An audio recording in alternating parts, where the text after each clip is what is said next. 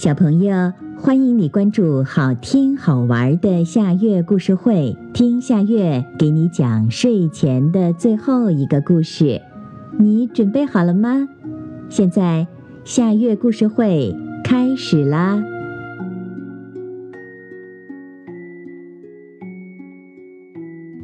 小雌猪的故事。全身画满小花朵的小雌猪样子很漂亮。它每天都安安静静地躺在沙发上，小雌猪的心空空的，脑子里也是空空的。有一天，一只小鸟飞过来，站在窗外的枝头，叽叽地唱：“找个好朋友和我一起玩。”然后小鸟就飞走了。雌猪的空脑子里立刻有了个想法：“我也要去找个好朋友和我一起玩。”于是，雌猪离开了沙发，吧嗒吧嗒迈着短腿走出了家。在一片青草地上，雌猪见到了高个子老鼠。高个子老鼠正在打板栗高尔夫。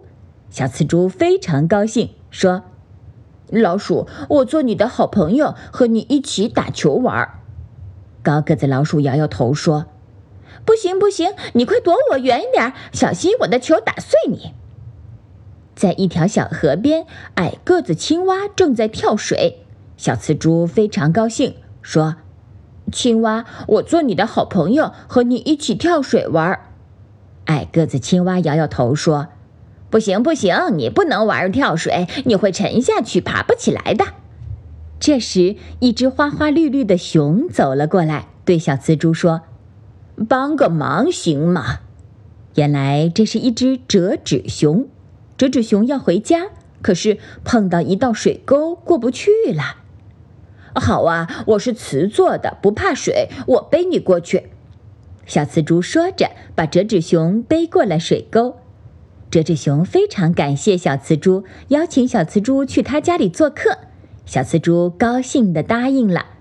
他们走着走着，面前出现了一个小小的悬崖，折纸熊轻轻地跳了下去。可是小瓷猪却不敢，我会摔碎的，他担心地说。折纸熊说：“这好办，我躺在地上，你跳到我身上，这样就不会碎了。”于是小瓷猪瞄准了折纸熊，跳了下去，噗，把折纸熊压得扁扁的。哎呀，我把你压扁了！小瓷猪吓坏了。可是。折纸熊却笑眯眯地深吸一口气，啪，它恢复了原来的样子。你瞧，我们能互相帮助呢。你愿意做我的好朋友吗？折纸熊问。小瓷猪当然愿意啦。瞧，他们俩把家搬到一起了。